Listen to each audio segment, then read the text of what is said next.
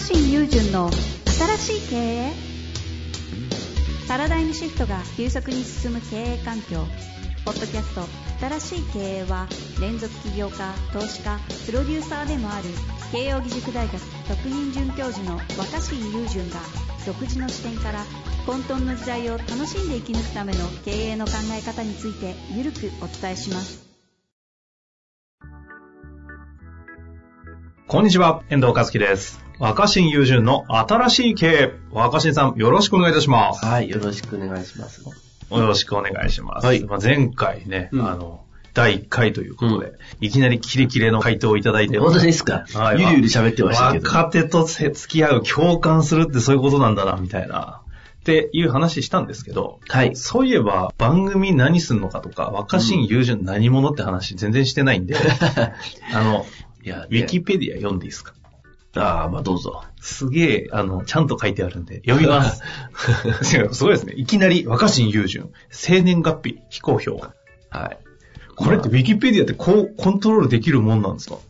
いや、でも、どこにも非公表か、あ非公表っていうのは、なんか、最近か、な何ヶ月か前にだ多分誰かが追加してたんですよ。もともとは、ずっと公開してなかったんで、はいはい年齢そのものが書かれてなかったんですけど、年齢非公表ですってよく番組とかテレビで出た時言ってるから、書いてくれたの？誰かが書いてる。すごいですね。結構細かく、なんか、細かいところの中でたまに修正されてる。だってさ、テレビのさ、なんていうんですか、新聞とかにも普通、カッコ年齢出るじゃないですか。あれはお願い、あれ。はお願いして出さないようにしてきました。あんなことって許されるんですね。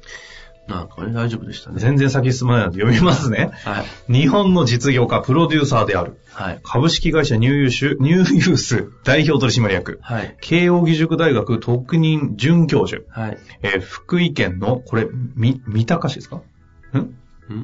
何？福井県、あ、ごめんなさい、出身だ。うん。福井県の、あ、え味方上長三方、三方、いやえ三方上長、そのままでいいそれはあの、僕の出身地出身の町なんで、もう今はもう、一応郡ってあるじゃないですか。はいはい市にならない町は郡があるんでね。あの若狭町なんではい。すね。若狭町という出身です。えーで、テレビラジオ番組でのコメンテーターやニートが取締りを務めるニート株式会社の代表取締役会長、えー福井県鯖江市の街づくりプロジェクト、鯖江市役所 JK 課のプロデューサーなどを務めるとはい。いう、もうなんかすごいんだか変な人なんだかわからない、なんかこいやいやいやう、すごい肩書きですけど、はい。で、そんな若新さんがですね、今はい回、新しい経営というタイトルでやっていくんですがい、や、新しい経営ハテナですか。はい、はてな、ということでね、やるんでますあ、けど。だって別にね、僕は経営学を専門にやってきたわけではないし、ただ確かに会社の、まあ、うんだから、経営って何って話だけど、会社の会社の代表者っていうのは、たくさんしてきたから、それ考えると、まあ、経営には関わってきてますよね。今、今、現時点でも、僕が代表やってる会社は、4社ぐらいあるんですよ。あ、今も？うん、今あります。あ、そんなある？まあ、このニューユースっていうのは、ニューユースっていうのは、あの、若新をはい英語にしただけなんで、うん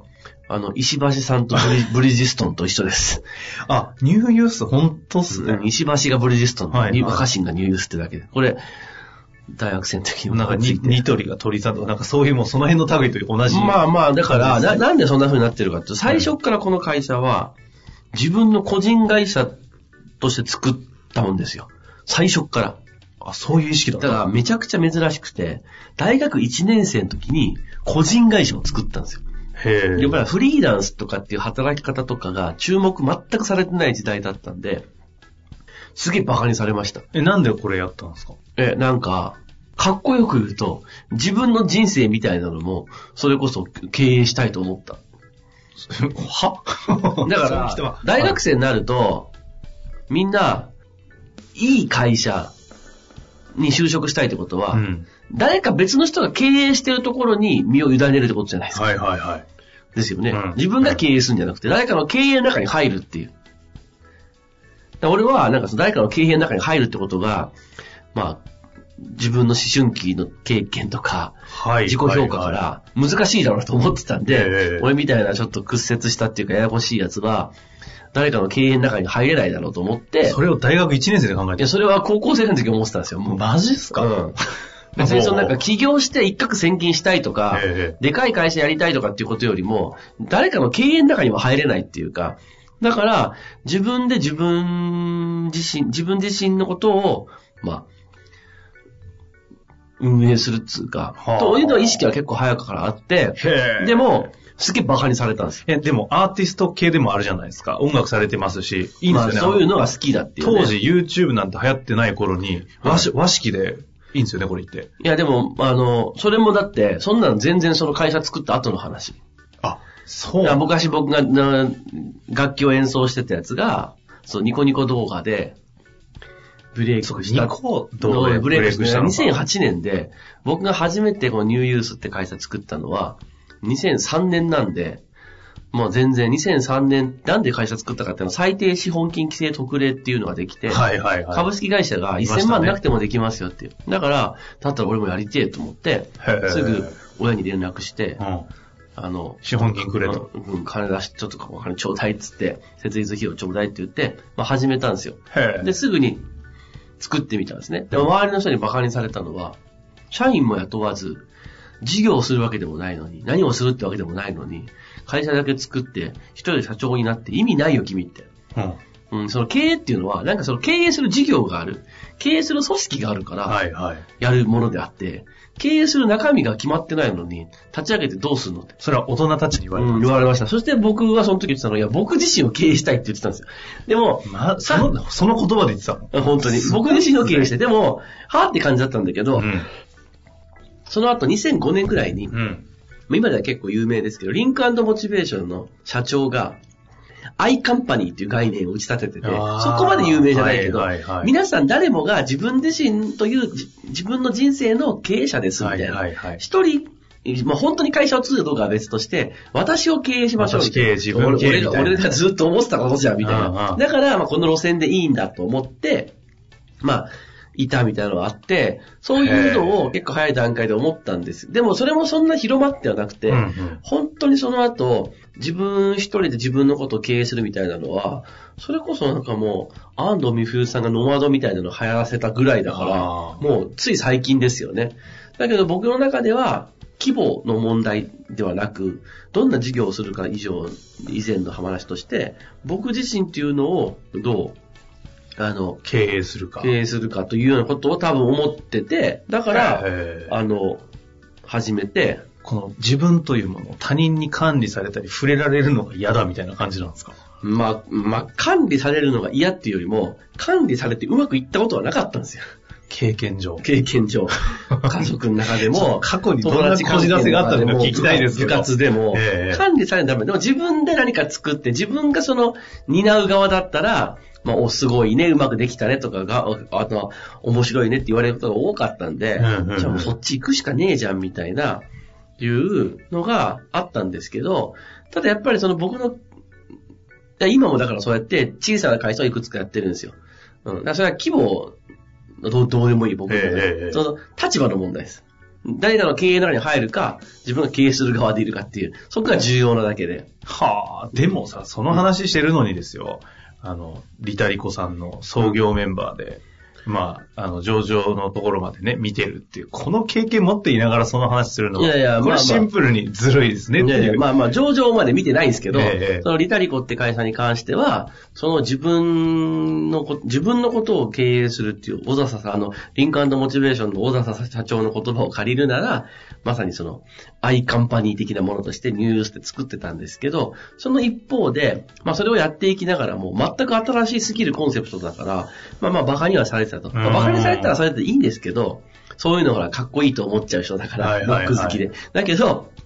一方で、大きな事業とか、たくさんの人がいる組織を経営するってことも、興味はとてもあったんですよ。やってはみたいじゃないですか。うんうん。だから、まあ、すごい仲良かった先輩と、その、この会社で上場しようっていう話を持ちかけられて、うんうん。で、まあ、その COO っていうか、まあ、副社長と COO か副社長かどっちか、かどっちやったか忘れたけど、そういう感じで、先輩と二人で、大きな会社をやるっていうことを誘われた時に、やってみたかったんです、一回。でも、え今の最近で言うその IPO エグジットで狙うぞ文脈を当時あ声かけられ完全に、てたんですね。完全に。で、本当にそういう予定で、まあ上場までには10年ぐらいかかったんですけど、はいはい僕は2年で辞めちゃってるんで、本当最初の本当に立ち上げのことをやっただけなんだけど、でもまあ一応、あの法的には一部上場企業の、まあ、総共同創業者っていう、であり創業ファウンダーですもんね。まあまあその共同創業者の一人であり、共同創業者として始めて、さしばらく COO だったんで、法的には一部上場企業の共同創業者なんですけど、でも、うーんと、本当に真面目に反省すると、その、大きな組織、大きな事業を経営ちゃんとできたかっていうと、やっぱその僕がやった部分っていうのは本当にないところから、ぐちゃぐちゃしたところから、ものを組み立てる段階、うんうんつまりその、どう説明しようか、この事業をどう伝えようかとか、どんな風な表現にしようかってとこをやったんだけど、あの、経営までは結局その、やってないんですよ、僕は多分。マネジメントと言われるとこまでは。やれてない。ですむしろそれができなくて、まあ、向いてないなと思って、やった。そう、今だから、遠藤くんが、マネジメントって言ったけど、まあその経営っていうのをなんか調べると、最初によく出てくる英語はマネジメントなんですよ。うんで、マネジメントって、まあまあ、日本語に直訳すると、え管理なんだけど、もう一個面白い言葉がよく辞書に出てくるんですよ。マネ経営をマネジメント、マネジメントに当てはまる言葉として、まあ変な話、経営を英語にするとマネジメント、そのマネジメントをもう一回日本語にするとって話だけど、まあ経営とか管理とかなんだけど、ガバナンスとか？あのね、取り扱いらしいの。あ、そうだ。そういうことね。取りマネジメントって取り扱うっていうそのものについて。だから、すでに、まあ、あるものを、でもほっといたらぐちゃぐちゃになってしまうものを上手に取り扱っていくっていう、それがまあマネジメントだと。だから、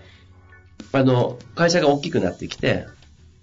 COO ならはい、取り扱わなきゃいけないんだけど、僕はその何もないところのぐちゃぐちゃしたところを作るってことに関しては、興味もあったし、面白かったし、はい。本当にはい、その年の、会社作った年の写真フォルダーだけ何もなくて、多分仕事しかしてなかったんだよ、本当に。だけど、出来上がってきたものを上手に取り扱う、うん、あと切り盛りするみたいなのが、多分僕は向いてなかった。向向いてなかったんですね。で、その、いや、もう一回立ち返ったのが、もう俺は、だから、自分を取り扱うので精一杯ってことですね。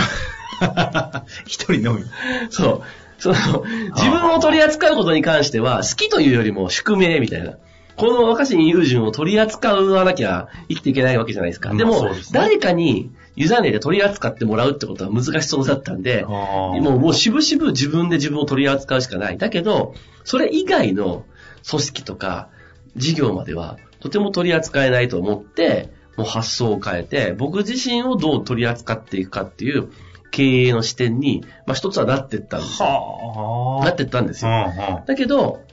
あの、そこから時代が変わってきて。はい。規模が大きくなくてもいいし、いろんなとこと組んだりとか、連携すればいいっていう風な流れになってきて、うんうんうん非常に僕にとっては、あの、なんていうんですかね。嫌な言い方すれば時代が追いついてきたって感じですよね。やりやすくなった。で、いくつか会社やってて、従業員とか全然いなくても、なんかちょっと数千万ぐらい売り上がってる会社とかあるんですけど、全部パートナーシップなんですよ。はいはい。僕が取り扱うことができ、従業員とかを取り扱えないから、この部分に関しては、あの、組んで分担してもらうとか、そういうような自分に合った形とか、つまりその、従来の全部上手に取り扱わなければいけない、リーダーとして切り盛りしなきゃいけないっていうことだけが、経営ではないっていうふうになってきたんじゃないかなっていう。うん。それって、なんかそこ、今の話聞くと、じゃあ、うん。若新さんの言う経営って、そのごちゃごちゃした、うん。それこそなんか価値を創造するとか、ないものを生み出すみたいなことが、一つの経営の要素の大事なファクターみたいに聞こえるんですけど。うん、でも、まだ言葉のれ歴史的な順番から言うと、きっと世の中って、新たに生み出すっていう仕事はそんなに多くなくて、うんうん。まあまあ、まずはやっぱやるべきことは結構いろいろ世の中にいっぱいあって、やるべきことをどれをやるか、どうやるかってことの方が多いんだと思うんですよ。うんうんうん。だから、新たに物を生み出すってことを、そんなに学んでなくても、はいはい。高級取りになれるわけじゃないですか。うんうん取り扱う力が高い方が。例えば MBA ってもうここ2、30年ね、価値がある、あの一つのあのステータスですよね。スーパーハイスペック取扱説明書みたいなそう、でもうそう、でも MBA ってまさに取り扱いのプロなんですよ。でも別に新しいものを生み出せるかどうかよりも、取り扱いができるって人の方が市場価値もあると思うし、はいはい求めてる場所も多いと思うんですうん。だけど、その取り扱い方も全部そこで抱え込んで、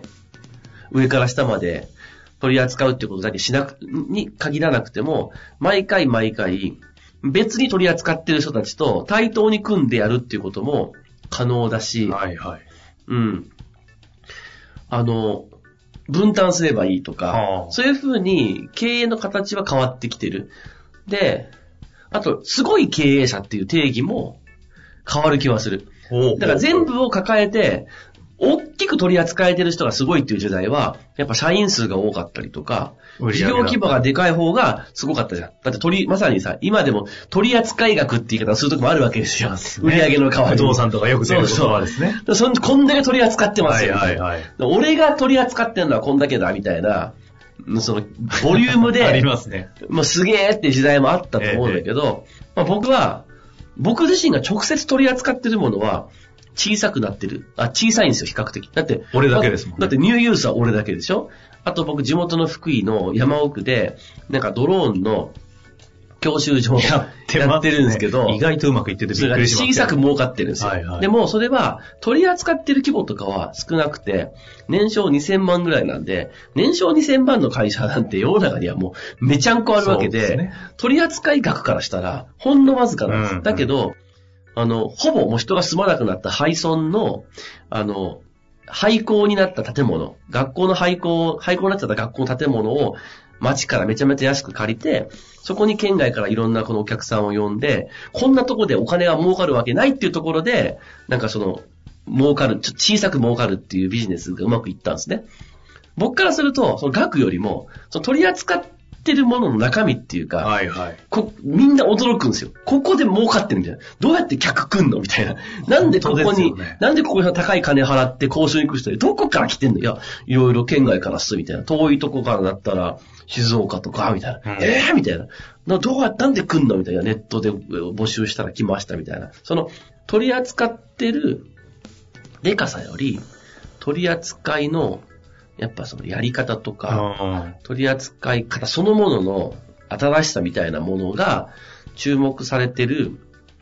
気はしてて取り扱う時の前提条件とか、若新さんはちょっと普通じゃないですよね。前提条件。だって普通うんは資本金いくら貼って、うんだって資本金の量がある程度ない限り、そのままレバレッジ効かないじゃんみたいな話がある中で、まあやって取り扱る中で、い、たくさんのことを取り扱うために資本金もいっぱいいるわけですからね。関西さんはえ田舎で、廃校で、人来なくてっていう、その、いや、び事業しちゃダメでしょってとこで、うんこう、